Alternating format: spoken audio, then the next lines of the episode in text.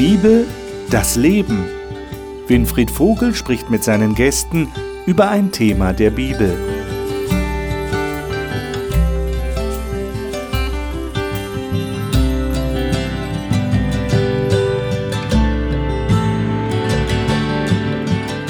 Hier sind Sie genau richtig bei der TV-Gesprächsrunde über die Bibel, über Themen der Bibel. Herzlich willkommen, liebe Zuschauer, zu unserer Sendung heute. Es geht um den Römerbrief. Und wir haben in den letzten beiden Wochen uns einen Überblick verschafft. Einmal über das, was wir als Empfänger dieses Römerbriefes, Brief an die Christen in Rom, uns ungefähr vorstellen können, was der Paulus uns darüber gesagt hat. Und zum anderen auch einen Überblick über die Thematik, die uns im Römerbrief erwartet. Heute nun wollen wir im Römerbrief weiterlesen. Und zwar im Römer Kapitel 1 ab Vers 16, wo der Paulus beginnt, über Evangelium zu schreiben.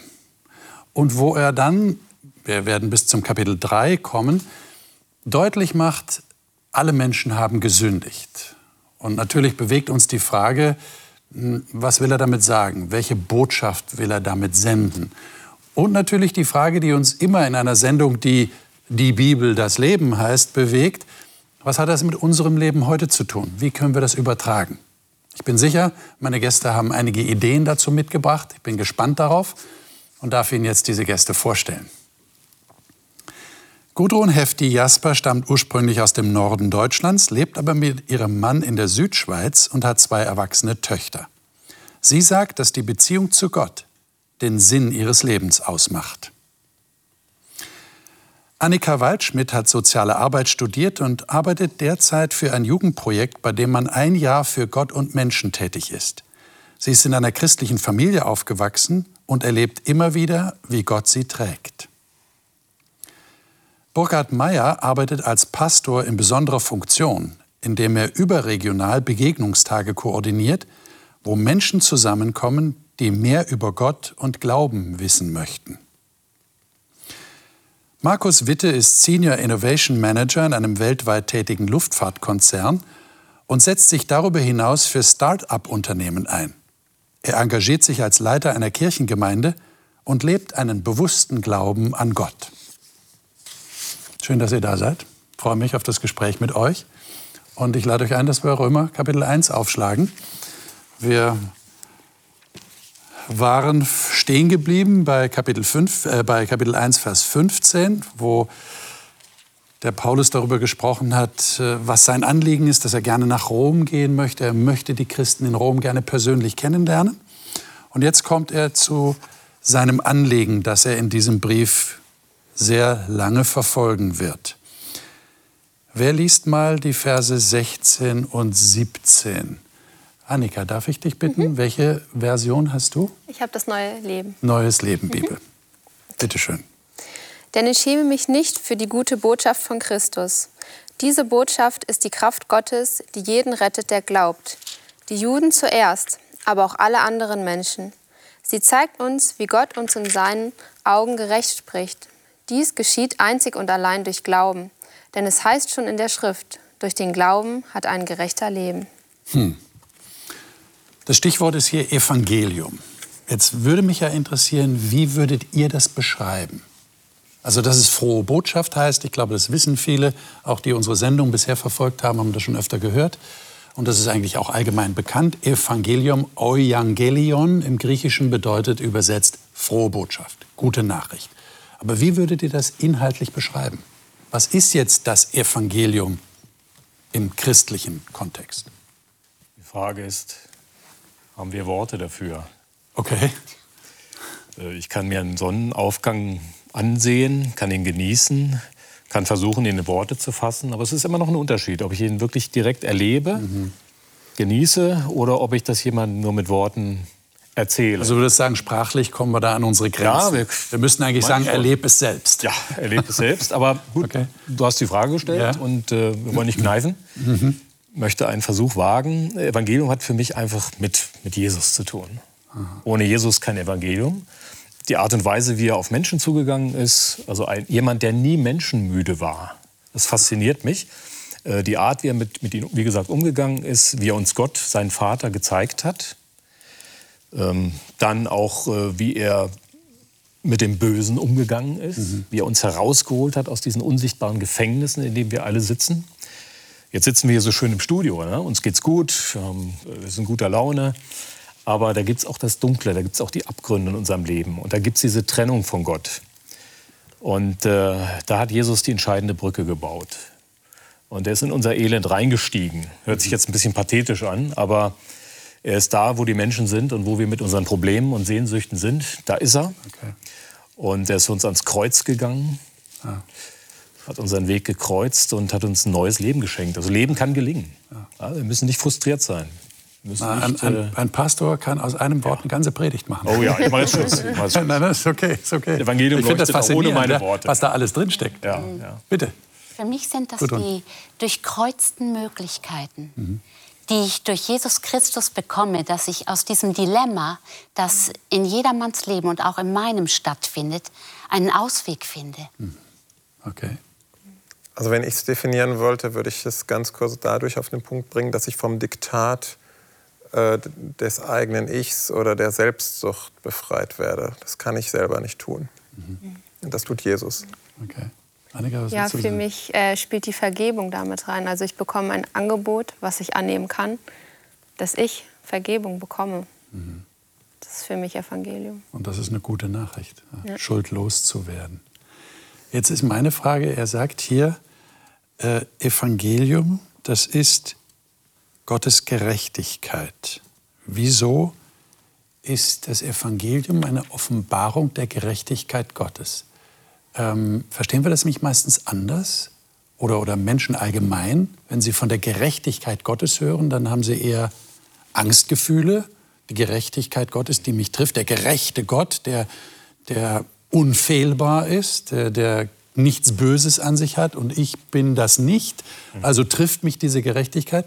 Jetzt scheint Paulus aber zum Ausdruck zu bringen, Evangelium, also das, was ihr gerade so positiv beschrieben habt, das ist Gerechtigkeit Gottes. Wie erklärt ihr euch das? Also so wie Burkett das eben sehr, sehr breit äh, beschrieben hat.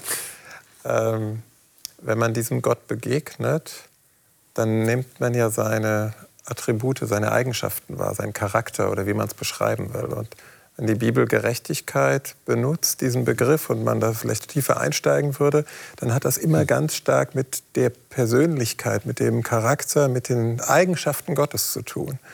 Und so, so empfinde ich auch Evangelium. Mhm. Ich selber bin aus mir selbst komplett selbstsüchtig. Dazu kommen wir, glaube ich, gleich noch, wenn wir ein bisschen weiterlesen im Römerbrief. Und ich kann es auch gar nicht ändern. Mhm. Aber ich leide unter dem eigenen Diktat äh, meiner Selbstsucht, meiner, meines Tanzes um mein eigenes Ego.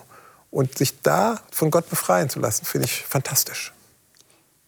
Gerechtigkeit bedeutet ja, dass Gott dem Gesetz entsprechen müsste. Hm. Und wenn er jetzt gerecht ist, dann wären wir alle nicht mehr in der Lage, ihm zu begegnen. Und jetzt haben wir durch unser Verhalten Gott in ein Dilemma geschickt. Was mache ich, wenn ich Liebe bin und doch gerecht sein muss oder soll. Hm. Und er hat den Weg gefunden, diese beiden scheinbar unvereinbaren einbaren Tatsachen wieder miteinander in Verbindung zu bringen. Das heißt, in Jesus ist er liebevoll und gleichzeitig gerecht. Auch gerecht. Gewesen. Mhm. Aha. Und bedeutet das, dass ihr keine Angst mehr vor Gott habt? Ja. Ich Ehrlich, ich habe keine Angst mehr vor Gott. Ja, ich möchte darauf eingehen, kurz aber was sagen zu menschlichen Gerechtigkeit. Ja. Also die gleicht eigentlich der Quadratur des Kreises. Also menschlich Gerechtigkeit herzustellen ist ganz schwierig. Ne? Ja, fast Wir sagen ja auch, die Gerichte sprechen Recht, aber Gerechtigkeit ja. ist nicht unbedingt gegeben. Ein gutes Urteil ist, wenn beide Parteien etwas, etwas mhm. unzufrieden sind. Ja, dann können die Richter davon ausgehen, naja, es war wohl einigermaßen gerecht. Ja. Oder wenn es um Bezahlung geht mhm. oder wenn es um Bestrafungen geht. Also bestimmte Delikte werden in manchen Ländern kaum bestraft, in anderen Ländern wieder ganz stark und ganz äh, krass bestraft. Also das ist eine schwierige Sache und Gottes Gerechtigkeit ist was ganz anderes. Ganz anders. Ist eine schöpferische Gerechtigkeit. Er will, dass wir wieder hineinkommen so in die Gemeinschaft mit ihm. Mhm. Und da tut er alles. Und da wird er initiativ, da baut er die Brücke. Da wird er Mensch. Und vor so einem Gott, mhm. brauche ich mich nicht fürchten im negativen Sinne. Ich habe Ehrfurcht vor ihm, aber ich habe keine Angst, weil er ist an meiner Seite und äh, das ist schon eine starke Botschaft. Aber das solchen Gott glauben zu dürfen. Ja, und, und das erscheint mir doch sehr wichtig zu sein, das genau im Blick zu haben. Was ist das für eine Gerechtigkeit? Ja. Denn wenn wir da eine falsche Vorstellung haben, kommen wir ja gleich auf eine falsche Fährte. Mhm. Auch im Römerbrief, weil ja immer wieder von Gerechtigkeit Gottes die Rede ist. ist ich weiß nicht genau, ob ich das richtig verstanden habe, aber Gerechtigkeit in diesem Sinne bedeutet ja auch, dass Gott zu mir trotzdem gut sein kann. Er geht wieder in eine Beziehung zu mir. Dieses Hallo, du darfst nicht, Gott sieht ja alles, wer bist du denn? Mhm. Das finde ich so furchtbar, wenn man daraus folgert, er hat mich ja nicht lieb. Mhm. Er schaut mal wieder, was ich mache. Er schaut nur, ob ich brav bin. Und dann haut er mir auf die Finger, wenn ich es nicht tue. Ja. So einen Gott, da hätte ich auch Angst. Mhm. Ich habe aber keine. Gut. Aber ich glaube, dass man den Aspekt auch anders sehen kann. Man kann ja auch sagen, gerade Gott sieht mich und er weiß vielleicht auch gerade, warum habe ich das gemacht, was genau. vielleicht nicht gut war. Und er sieht, wie mein Herz genau. ist und er, er kann vielleicht dann auch nachvollziehen, warum man es gemacht hat. Und das ist das Schöne, dass wir wissen dürfen, das ist kein Strafe. Das ist auch ein wichtiger Aspekt, dass Gott tiefer schaut ja, und auch ins Herz schaut. Aber es ist wichtig, glaube ich, dass jeder von uns irgendwann in seinem Leben diesen Gott als genauso liebend persönlich erfährt. Ja. Ähm, alle, die vielleicht so ein bisschen mit einem strafenden äh, Vater-Mutter-Bild groß geworden sind, ist auch vielleicht generationsabhängig. Aber die tun sich da vielleicht schwerer. Aber Gott ist so liebevoll und so gütig, er möchte uns in eine Erfahrung bringen. Und das tut er wirklich. Er geht jedem Menschen irgendwie Situationen nach, wo, wo wir das erleben können. Und ich habe das erlebt. Mhm. Oh. Und wo ich dann einfach nur gedacht habe, das ist zu schön, um wahr zu sein. Und so, da ist mein Herz, ja, ich habe wirklich geweint wie ein Schlosshund. Aber es tat extrem gut. Es hatte eine Befreiung auf dem Herzen für sich. Und da ist der Groschen wirklich so tief gefallen, dass ich keinerlei Angst oder Zweifel mehr habe. Das ist eigentlich das, was Burkhard vorhin erwähnt ja. hat. Nicht? Man, muss es, man, man kann es fast nicht mit Worten ausdrücken, man muss es wirklich erlebt haben. Man muss die Erfahrung selber gemacht haben. Jetzt meine nächste Frage wäre, das ist auch ein Begriff, der hier vorkommt, den wir, glaube ich, auch klären müssen, bevor wir weiter in den Römerbrief einsteigen. Glaube. Was heißt denn Glaube? Und jetzt bitte ich euch nicht nur von Vertrauen zu reden, weil das wissen wir inzwischen auch hinreichend, dass man Glaube mit Vertrauen übersetzen kann. Äh, aber könntet ihr es mit kurzen Worten trotzdem versuchen zu beschreiben? Denn das ist ein ganz wichtiger Punkt. Paulus sagt, durch Glauben werde ich gerettet. Durch Glauben nehme ich das Evangelium an. Was heißt das für euch? Wie erlebt ihr Glaube? Erstens, dass es Wahrheit ist. Glaube verbindet sich bei mir damit, dass ich an etwas glaube, von dem ich annehme oder weiß er, dass es die Wahrheit ist. Mhm. Aber es ist auch ein Vertrauen darauf, dass Gott Liebe ist und Güte. Mhm. Mhm. Okay. Wir haben ja Glaubensbekenntnisse in den christlichen Kirchen. Mhm. Und Jakobus schreibt, glaube ich, irgendwo, Jakobus 2,19 oder irgendwo, die Dämonen glauben auch, dass es Gott gibt. Die glauben auch, dass Christus am Kreuz gestorben ist. Die glauben wahrscheinlich, dass Christus wiederkommt. Und die wissen unter Umständen noch mehr als noch wir. Noch mehr als wir. also könnten wir die Dämonen doch eigentlich in unsere Gemeinden aufnehmen, in unsere Kirchengemeinden und sagen, ihr glaubt doch auch alles, was im Glaubensbekenntnis steht. Und, tro und, trotzdem tun wir das nicht. Ja? Also ich, ich hoffe, ihr versteht. Ich möchte, ja, ja. So, ich möchte auf den Punkt. Also wenn, wenn die Bibel von Glauben spricht, muss es ja mehr sein als das Fürwahrhalten von bestimmten Positionen. Ich würde Glauben so definieren, dass Gott tut, was er gesagt hat, dass ich das 100% ernst nehme. Also es steckt das drin, was, was Gudrun erwähnt hat. Ich, ich halte etwas für wahr, das ist die Wahrheit. Aber du sagst, da kommt noch was dazu. Es ist noch mehr als nur das. Also Gottes Wort, wenn Gott sagt, wie in der Schöpfungsbericht, mhm. er sprach und es wurde, ja, also es wurde Licht. Mhm. Er, so, wenn, wenn alles, was in, in, in der Bibel steht, wenn ich das genauso ernst nehme, wenn Gott etwas sagt, dann passiert's, mhm. dann das ist für mich so, so der ganz konkrete Glaube zum Anfassen. Mhm. Und wenn jetzt jemand euch ins Gesicht sagt, ich kann das nicht glauben oder ich kann nicht glauben, so wie du, wie würdet ihr ihn mhm. ermutigen, zu glauben? Oder würde sagen, naja, kannst du halt nicht. Tut mir leid, wenn du es nicht kannst, kann nichts machen. Ich glaube, oder würdet ihr irgendwo einen Weg finden, aus eurer persönlichen Erfahrung Glaube so attraktiv zu machen, dass der andere sagt, ja, vielleicht sollte ich mich doch darauf einlassen? Was würdet ihr sagen? Ausprobieren. Ausprobieren. Also wer so das klingt sehr einfach. Ausprobieren. Ja. Also wer das sagt, der ist kein Einzelfall. Ja, natürlich. Also, Glaube ist nach der Bibel ein Geschenk, eine hm. Gabe. Und ich kann darum bitten. Also da gibt es ja diesen Mann, der da zu Jesus kam und ja, ihm sagte, ihm eigentlich zurief, ziemlich verzweifelt, äh, Herr, ich will glauben, aber hilf meinem Unglauben. Und es ist ja diese Bitte, die er da äußert. Und der hat sie ehrlich gemeint und Jesus geht darauf ein. Und in der Situation sind wir auch oft, auch als Christen. Ja, weil wir jeden Tag neu mit Jesus äh, den Weg gehen wollen, eigentlich. Ne? Das heißt, es bringt also nichts nach dem, was du sagst, dass ja. ich mich anstrenge zu glauben. Es geht nicht um geistliche Klimmzüge, die ich da machen muss oder irgendein Simsalabim. Aber, aber ist das nicht eine Entscheidung? Ich entscheide mich, ich bin jetzt gläubig oder ich nehme das Evangelium aber, an. Aber es ist doch genau eine Entscheidung.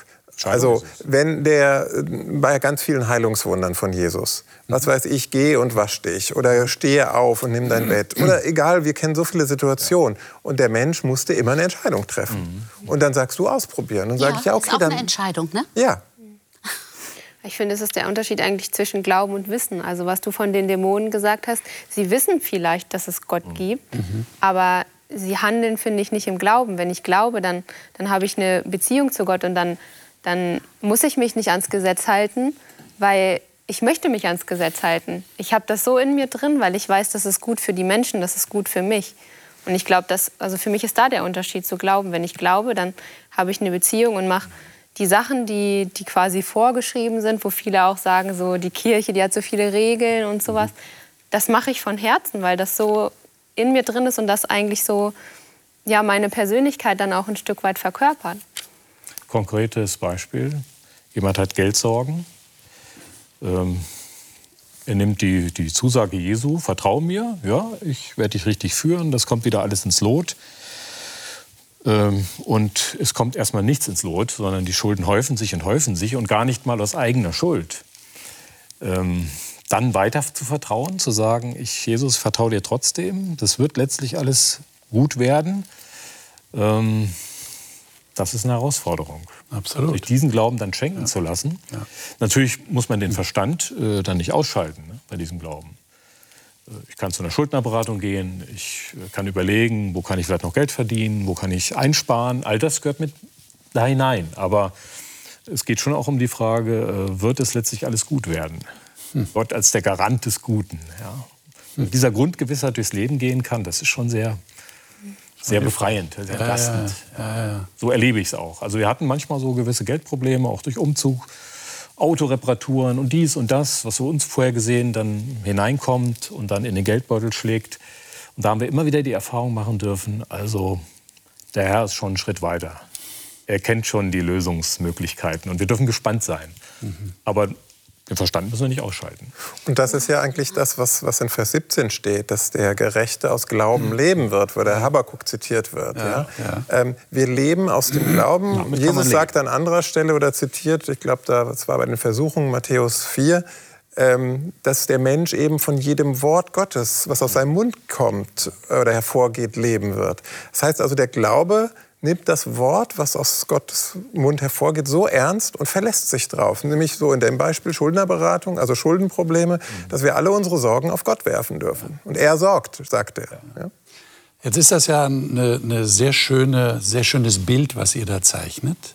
Und der Paulus beginnt ja auch seinen Römerbrief so und, und legt erstmal die Grundlage, Evangelium, Gerechtigkeit Gottes, Glaube. Aber dann zeichnet er einen, einen Kontrast, einen sehr dunklen Kontrast. Und der ist, glaube ich, sehr wichtig. Das ist auch das Thema unserer Sendung. Alle haben gesündigt. Da kommen wir dann hin in Römer 3. Aber jetzt lesen wir noch mal die Verse 28 bis 32. Ähm, wer kann das mal lesen? In, äh, in Kapitel 1. In den Versen davor wird schon einiges beschrieben, aber das ist so eine Art Zusammenfassung, die er gibt.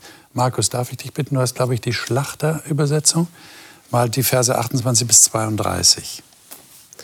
Und gleich wie sie Gott nicht der Anerkennung würdigten, hat Gott sie auch dahingegeben, in unwürdige Gesinnung zu verüben, was sich nicht geziemt, als solche, die voll sind von aller Ungerechtigkeit, Unzucht, Schlechtigkeit, Habsucht, Bosheit, voll Neid, Mordlust, Streit, Betrug und Tücke, solche, die Gerüchte verbreiten, Verleumder, Gottesverächter, freche, übermütige Prahler, erfinderisch im Bösen, den Eltern ungehorsam, unverständig, treulos, lieblos, unversöhnlich, unbarmherzig.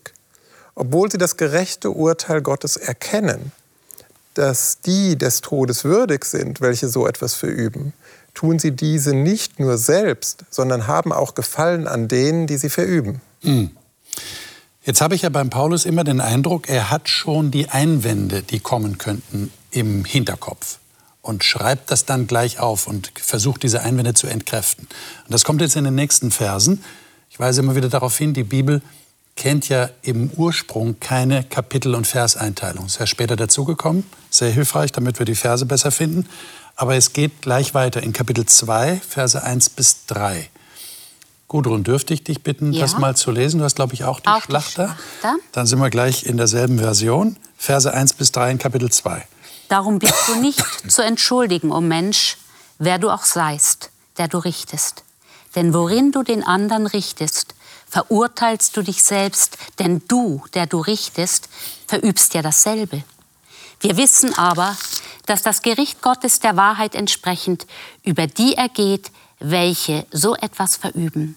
Denkst du etwa, o oh Mensch, der du die richtest, welche so etwas verüben und doch das Gleiche tust, dass du dem Gericht Gottes entfliehen wirst? Hm. Was meint ihr, welchen Einwand hat der Paulus im Hinterkopf? Nach den ersten Versen, die wir gelesen haben. Vielleicht der Einwand der Gläubigen, aber wir wir haben doch das Gesetz, wir, wir kennen doch Gott, wir, wir, folgen ihm doch, wir sind doch moralisch. Wir sind nicht so schlecht, ne? Ja, genau. Ich meine, das ist, ist ja so viel, was er da aufzählt, was du gerade gelesen hast, Markus, dass man, dass man nach, nach zehn äh, Wörtern schon ja. genug hat und sagt, Paulus, hör auf, es ist genug, wir wissen, wie schlecht die Welt ist. Aber wir sind doch nicht so schlecht. Warum sagt er jetzt, äh, richtet nicht? Was ist, was ist diese wie, wie kommt es eigentlich zu dieser typisch menschlichen Schwäche, die er hier anspricht? Wir haben das Gefühl, dass uns etwas fehlt. Ja. Und wir wollen uns besser fühlen, ja. damit uns weniger fehlt. Also vergleichen wir uns mit jemandem anderen, der etwas schlechter ist als wir. Und schon ist das Gefühl besser. Ha. Okay. Schon passiert. Und der Paulus zerstört das jetzt. Sagt, ihr seid auch nicht besser. Also ich finde es gut, dass Paulus uns die Maske abzieht und uns von dieser Droge befreit. Also was du gerade beschrieben hast, Gudrun, ist für mich wirklich wie so eine Droge. Ähm, man weiß, sie ist nicht gesund. Ähm, trotzdem tut man es regelmäßig, weil es einen kurzen Kick gibt. Genau. Aber es macht nicht zufrieden. Und es macht auch langfristig nicht gesund. Ja? Und und dieses sich irgendwie selber erhöhen und ein bisschen besser fühlen, den anderen irgendwie nach Füßen, mit Füßen nach unten treten, das steckt so tief in. Aber habt in ihr nicht auch schon dieses Gefühl gehabt, wenn ihr mal ganz ehrlich seid? Ja klar. So, so nach der Geschichte, die Jesus erzählt, nicht von dem Pharisäer und dem Zöllner im Tempel. Erinnert ihr euch an die Geschichte, wo der Pharisäer sagt: Danke Gott, dass ich nicht so schlecht bin wie dieser Zöllner da in der Ecke. Mhm. Ja? Ist das nicht ein Gefühl, das wir auch manchmal haben? Ich bin, ja. gerade wenn ich diese Liste hier sehe, ich bin kein Gotteshasser, ich bin kein Verleumder, ich habe noch nicht gemordet, ich bin nicht listig, nicht, oder? Also ich glaube, gerade Menschen, die an Gott glauben, haben hier ein Problem. Noch mehr als welche, die Gott gar nicht kennen. Ja. Aber ich finde es gut, dass Paulus so einleitet mit diesen ganzen schlimmen Dingen. Weil wo er das alles aufzählt, da ist garantiert irgendwas dabei, was da jemand schon mal gemacht hat. Und dann hört man das und denkt schon mal so, ja, hm, okay, das habe ich vielleicht schon mal gemacht. Und dann kommt er darauf ein, ja, und dann sagst du noch die anderen Leute, wo du denkst, die sind schlechter, um dich besser darzustellen, du machst es ja noch viel, viel schlimmer. Und das, ich finde es find wirklich gut, dass Paulus das macht, weil man sich dann wirklich noch mal selber an seine eigene Nase fassen kann. Also es ist wie ein Spiegel, den er vorhält. Die Decke der Anständigkeit ist relativ dünn. Ich erinnere mich an den Roman von William Golding, Der Herr der Fliegen. Da geht es ja um oh, zwei ja. Schulklassen Die sind mit dem Flugzeug abgestürzt und sind jetzt auf einer Insel und müssen irgendwie ihr Zusammenleben organisieren. Und äh, am Anfang scheint es zu klappen und dann äh, bricht aber alles Böse heraus aus diesen jungen Menschen, ja, in die man ja eigentlich Hoffnung setzen könnte. Und kurz bevor sie sich dann endgültig alle gegenseitig kalt machen, ähm, erscheinen dann, erscheint dann eine Rettungsmannschaft. Und diese Rettungsmannschaft hat nicht den blassesten Schimmer davon, was alles an Bösem auf dieser Insel schon bereits passiert ist. Also diese Decke ist sehr, sehr dünn und es betrifft uns Christen genauso. Ähm, mit Regeln kann man, sich, kann man manches in Schach halten vielleicht. Ähm, aber grundsätzlich eine grundsätzliche Antwort und Lösung auf, auf den Abgrund, der in uns ist, diese Zerrissenheit, äh, die können wir Menschen nicht finden. Wir können das zukleistern, ja, mehr schlecht als recht äh, Keep Smiling machen und uns gut, selbst gut finden, auf die Schulter klopfen, äh, uns vergleichen. Das wurde ja hier auch schon angesprochen. Aber das, Grund, das Grundproblem, die Grundmisere, die können wir nicht lösen. Wir können uns nicht mit den eigenen Haaren aus dem, aus dem Sumpf ziehen. Aber diese Methode ist ja heute nicht unbedingt sehr Nö. populär, oder? Also ich höre eher von positiver Verstärkung. Selbstoptimierung. Oder? Habt, habt ihr auch schon gehört. Ne? Man ja. soll positiv verstärken. Positiv denken. Und nicht jemand anders runterziehen, indem man sagt, du bist schlecht. Weißt du, wie schlecht du bist? Scheint das der Paulus nicht hier zu machen? Paulus möchte uns ganz klar sagen, dass es hier keinen Ausweg gibt. Wir müssen die Lösung auf einem anderen Gebiet suchen. Hm. Und deswegen ist er auch so rigoros. Deswegen möchte ich mich oder uns auch als Christen an der eigenen Nase fassen und sagen, ja, wir sind auch lieblos. Das steht hier ja. Wir waren bestimmt alle schon mal lieblos. Wir waren Vielleicht auf eine bestimmte feine, in Anführungsstrichen, Art, ja? Ja, vielleicht nett, aber auch ja, in ja. Kirchengemeinden gibt es Leute, die sich nicht vertragen. Soll ja schon vorgekommen sein. Und ähm, ich glaube, Paulus möchte uns hier so weit in die Enge führen, dass kein Schlupfloch mehr da ist und wir unsere Not erkennen. Und er bleibt da ja nicht stehen. Wenn er jetzt da stehen bleiben würde, hätte man ein ganz komisches Bild. Hm. Hm. Aber er scheut sich nicht, die, Nein, den Hintergrund sehr dunkel zu zeichnen. Der ist doch auch dunkel. Wenn man in sich hineinschaut, so toll ist man gar nicht. Was sammelt man alles im Leben an? Ne? Wie viel Bitterkeit manchmal in bestimmten Ecken? Manchmal auch nur in der Gedankenwelt. Mhm das, wir haben vielleicht gelernt, das nach außen gar nicht so zu leben. Aber was ist da drin? Mhm. Wie schnell ist man mit Unterstellungen unterwegs? Sehr schnell. Lesen wir mal weiter in Kapitel 3. Wir, wir haben einen ganzen Abschnitt von 1 bis 20, empfehlen das unseren Zuschauern, das aufmerksam zu lesen. Aber ähm, wir wählen nur einige Verse aus, der Zeit halber und hoffen, dass wir die, die wichtigsten, die prägnantesten hier erwischen. Ähm, Burkhard, darf ich dich bitten, du hast die Hoffnung für alle, glaube ja. ich, äh, mal die ersten beiden Verse zu lesen und dann Verse 9 bis 12. Also Kapitel 3. Genau, Kapitel ja. 3, ja. Welchen Vorteil hat man also davon, ein Jude zu sein? Und was nützt die Beschneidung? Das hat durchaus Vorteile. Als erstes, Gott hat dem jüdischen Volk sein Wort anvertraut. Und jetzt Vers 9. 9 bis 12. Haben wir Juden nun irgendeinen Vorzug vor den anderen Menschen? Ich sage nein. Denn eben habe ich allen Menschen, ob Juden oder Nichtjuden, bewiesen, dass sie unter der Herrschaft der Sünde leben. Dasselbe sagt schon die Heilige Schrift. Es gibt keinen, auch nicht einen einzigen, der ohne Sünde ist. Es gibt keinen, der einsichtig ist und nach Gott fragt. Alle haben sich von ihm abgewandt, und sind dadurch für Gott unbrauchbar geworden. Da ist wirklich keiner, der Gutes tut. Kein einziger. Ja, also, was ist denn das für ein Menschenbild? Dass keiner, der Gutes tut. Es gibt doch so viele humanistisch orientierte Menschen heute, die helfen. Ja, wenn wir äh, an, an, den, an den Hurricane vor einiger Zeit denken, Amerika, mhm. mhm. was für eine Hilfsbereitschaft da in ganz Amerika gewesen ist, äh, wo die Leute sich gegenseitig ja, ja, in Deutschland ja genauso. Also egal, wo, wo jetzt Katastrophen passieren, Flüchtlinge. Es gibt doch so viele Gutmenschen. Sieht der Paulus das nicht? Ich glaube, das geht um etwas Grundsätzliches. Der Mensch hat dadurch, dass er sich von Gott getrennt hat, mit, der, mit dem Essen dieser Frucht, eine Autonomie eingeschlagen, die mit Gott nicht in Harmonie ist. Mhm. Und dann kommt unterschwellig etwas Seltsames raus. Nach außen stimmt es. Aber was da drinnen ist, ich möchte das nicht sehen. Niemandem was unterstellen. Aber ich weiß, dass die meisten Menschen, wenn ich in Kontakt mit meinen Schülern bin, wirklich eine Not haben. Und sie brauchen Gott. Okay. Okay.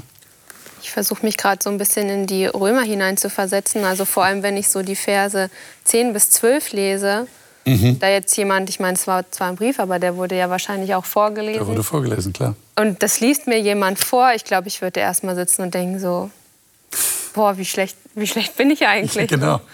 Also das sind schon echt harte Worte, die der Paulus hier, hier wählt. Absolut. Ich glaube, dass er hier ganz bewusst auch zuspitzt. Mhm. Rhetorisch, er weiß natürlich, dass viel Gutes auch geschieht. Aber wie du schon sagtest, diese, das Grundproblem wird dadurch nicht gelöst. Wir mhm. werden dadurch nicht andere, völlig neue Menschen, indem wir mal was Gutes tun. Ja. Und Vielleicht, jedes edle Motiv hat manchmal auch schon wieder was, eine Mischung in sich. Ja, ja. Vielleicht lösen wir es durch die Verse 19 und 20. Ähm, Annika, sei doch so mhm. gut und lies mal diese Verse. Ja. Wir wissen, dass das, was im Gesetz steht, für die gilt, denen es gegeben wurde. Deshalb können sich die Menschen nicht mehr herausreden und die ganze Welt ist dem Gericht Gottes unterstellt. Denn niemand wird in Gottes Augen gerecht gesprochen, indem er versucht, das Gesetz zu halten. Im Gegenteil, je besser wir Gottes Gesetz kennen, desto deutlicher erkennen wir, dass wir schuldig sind. Also es geht ihm gar nicht so sehr darum zu leugnen, dass es auch Menschen gibt, die Gutes tun, sondern alles, was an Gutem geschieht, reicht nicht aus, um gerechtfertigt zu werden vor mhm. Gott. Ist das der Punkt? Mhm. Was meint ihr? Ich glaube ganz sicher, dass das der Kern ist, auf den quasi der ganze Abschnitt zuläuft, auch die Verse, die wir vielleicht jetzt übersprungen haben. Mhm. Wir Menschen sind schnell geneigt, auch wie wir das eben in Kapitel 2 noch hatten, ähm, am Anfang, dass wir uns selber besser darstellen wollen, untereinander. Mhm. Und das könnte man genauso dieses Spiel, dieses unselige Spiel im Verhältnis zu Gott weiterstreiben. Ja. Und das befreit uns aber nicht von unserem, unserem Tanz ums eigene Ich. Und wenn Gott uns wirklich davon befreien möchte, und das so verstehe ich Evangelium, dann müssen wir erstmal kapitulieren und sagen, ähm, aus uns selbst heraus sind wir so sehr selbstsüchtig, mhm. auch bei dem vielen Gutes. Ich kann Gutes auch aus ganz selbstsüchtiger Motivation tun, dass ich anerkannt bin in der Gesellschaft und dass ich auf der Spendenliste stehe und sage, oh, ähm, das ist aber ganz toll, wie du dich eingesetzt hast. Also aber diese wirkliche Selbstlosigkeit, so wie Jesus ans Kreuz gegangen ist, der es überhaupt nicht nötig hatte, das kann keiner aus uns. Mhm. Aber wir wollen natürlich auch dem Vorwurf begegnen, den man vielleicht manchen Christen machen kann, dass sie immer alles Gute noch schlecht machen wollen. Also so nach dem Motto, aha, da ist einer sehr humanitär äh, äh, eingestellt und der hilft Leuten, aber wer weiß, was der für Beweggründe hat. Eigentlich ist er böse in seinem Herzen. Äh, das, glaube ich, ist gar nicht das Anliegen sondern wie ich gerade gesagt habe. Aber äh, sagt mal, wie, wie ihr das seht, ob, ja. ich da, ob ich da recht habe. Es geht dem Paulus offensichtlich darum, das, was der an Gutem tut, wird ihn nicht in den Himmel bringen. Nein. Genau. Das ist genau das. Denn ich meine, wie will ich beurteilen, warum jemand ja. etwas tut? Genau. Und dem was Schlechtes zu unterstellen, ist ja auch nicht gerade die feine Art. Ist oder? auch nicht fein und außerdem oftmals irrt man sich da gewaltig. Innen drin sieht das oft viel komplizierter aus, ist nicht so einfach. Eins und eins ist elf und nicht zwei. Also Gott möchte uns ja in seine Gemeinschaft hineinholen. Und das möchte er möchte dann, dass wir verwandelt werden, dass wir andere Menschen werden. Äh, er wünscht sich Wachstum und möchte, dass wir aufblühen, dass wir vom Dunkeln zum, zum Funkeln kommen. Und äh, das ist seine Absicht. Und nicht, dass wir quasi einen bestimmten Katalog erfüllen, so recht und schlecht und dann so durchgewunken werden. Naja, der kann gerade noch mit. Der hat es gerade noch irgendwie geschafft. Der hat da noch was, was Gutes gemacht. Und ah, okay. Das wiegt's auf. Komm mit rein ja, in unsere Gemeinschaft. Nein, Gott möchte mehr. Es, es soll tiefer greifen. Ähm, ja. Denn äh, das ist, fällt bei Paulus auf, er verharmlost das Böse und die Sünde keinesfalls. Und ja. dazu neigen wir vielleicht in unseren humanistisch geprägten Fortschritts, Fortschrittsgesellschaft neigen wir vielleicht dazu, dass wir das Böse eher nur als einen Mangel des Guten betrachten. Ähm, aber, aber nicht dieses abgrundtiefe Böse sehen. Wie, wie, macht ihr das denn, wenn ihr mit anderen Menschen Kontakt habt? Als Christen mhm. seid ihr sicherlich auch äh, vom Schicksal anderer Menschen berührt und wollt ihnen gerne helfen, dass, wie du sagst, auch sie diese Erfahrung machen, Jesus erleben, Evangelium erleben. Wie macht ihr das dann? Sind wir nicht als Christen manchmal geneigt, äh, so diese, diese Kontrastmalerei zu vermeiden, die der Paulus hier hat, indem wir sagen, lass dich auf Jesus ein, dein Leben wird besser, äh, es ist die frohe Botschaft von der Erlösung. Und vermeiden wir da nicht eher äh, diese andere Seite, die dunkle Seite? Wie, wie geht es euch damit? Ich arbeite gerne mit dem, was da ist. Okay. Und möchte nicht jemanden irgendein Prinzip überstülpen, das ich gut verstanden habe, auch leben kann, mhm. mit dem der aber gar nichts anfangen kann. Aber es freut mich, wenn gute Dinge da sind. Ich möchte das unterstützen und möchte dann aber auch zeigen, wie ich damit umgehe in meinem Leben. Mhm. Wo bei mir der Drehpunkt ist. Und im Laufe der Zeit ist es meistens so, dass die Menschen Fragen stellen. Mhm. Nicht, dass ich ihnen irgendwie, irgendwie sage, du hast das. Und so einfach ist es dann auch nicht, dass ich einfach jemanden irgendwie ein Rezept verschreibe und das funktioniert dann. Mhm. Ja, so ist Gott überhaupt nicht. Das ist eine Beziehung und sowas muss wachsen. Das Evangelium das ist ja keine Glückspille. Ne? Also. So sehe ich das auch nicht. Ja. Ne? Mhm. Weil ich glaube, was auch wichtig ist, ist, dass man den Leuten erstmal bewusst macht, hier geht es nicht um Leistung. Weil das ist, finde ja. ich, das, was man von der Gesellschaft immer. Klar, wenn ich eine Beziehung haben will, muss ich was dafür tun. Aber bei Gott ist es gerade nicht so, ich muss das und das und das und das machen. Und erst dann nimmt er mich an. Und ich glaube, das ist ein ganz wichtiger Punkt, dass man auch den Menschen, die, die vielleicht Fehler machen, ich meine, jeder macht Fehler, aber dass man ihnen einfach bewusst macht, es geht hier nicht um Leistung. Es geht nicht darum, dass du eine Leistung erbringst und erst dann nimmt Gott dich oder erst dann schenkt er dir Vergebung, sondern er nimmt dich so, wie du bist, aber er wünscht sich. Und das, und das Schlimme am Leistungsgedanken ist ja, wenn, wenn man das so weiterdenkt, wie Paulus sich hier auch mit den Juden auseinandersetzt, das Wort kommt ja ab und zu vor, dass die Juden quasi ihre durch ihre Leistung, was sie alles da auf ihr Konto gebucht haben, letztlich letztendlich den Himmel einklagen könnten. Also das, das ist ja so dieser Gedanke. Wenn ich mir selber ähm, was erarbeitet habe, dann kann ich erstens stolz darauf sein. Das was eine stillen Forderung. Exakt. Und ich kann jetzt sagen, so lieber Gott, jetzt lass mich mal durch die Tür rein. Also im Bild gesprochen.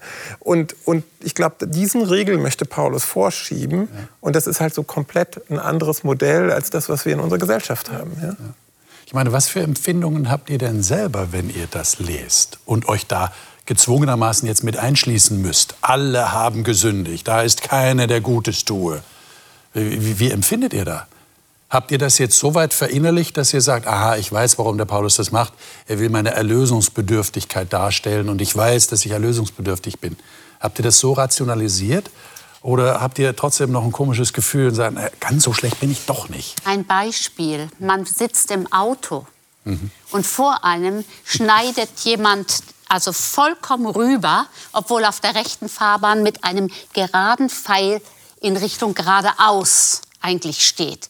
Hinten italienisches Zeichen. Und dann, da, da lernt man sich dann kennen. Natürlich ist das gefährlich, was der macht. Aber was sind das für in dem Moment? Ich habe Italiener eigentlich sehr gerne. Aber in dem Moment, wie fahren die wieder so, ne? Das ist unser Wesen. Und das Gesetz ist dazu da, dass ich mal ab und zu in den Spiegel schaue und weiß, da ist jemand, der nimmt ein Tuch und wischt das jetzt wieder ab, was ich mir da geleistet habe. Aber seid ihr jetzt im Straßenverkehr ganz ruhig? Na? Ich habe kein Auto.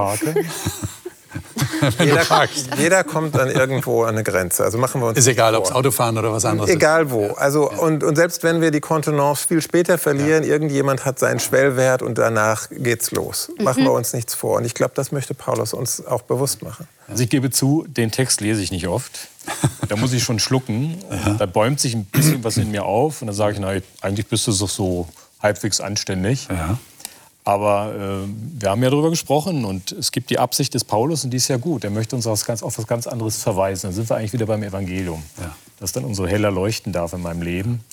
und wo ich dann tief durchatmen kann, aufatmen darf. Und äh, da sitze ich dann nicht mehr in diesem sinkenden Boot mit anderen, mit allen anderen, die sich dann gegenseitig streiten und das Leben äh, zur Hölle machen, sondern dann darf ich umsteigen auf ein anderes Boot.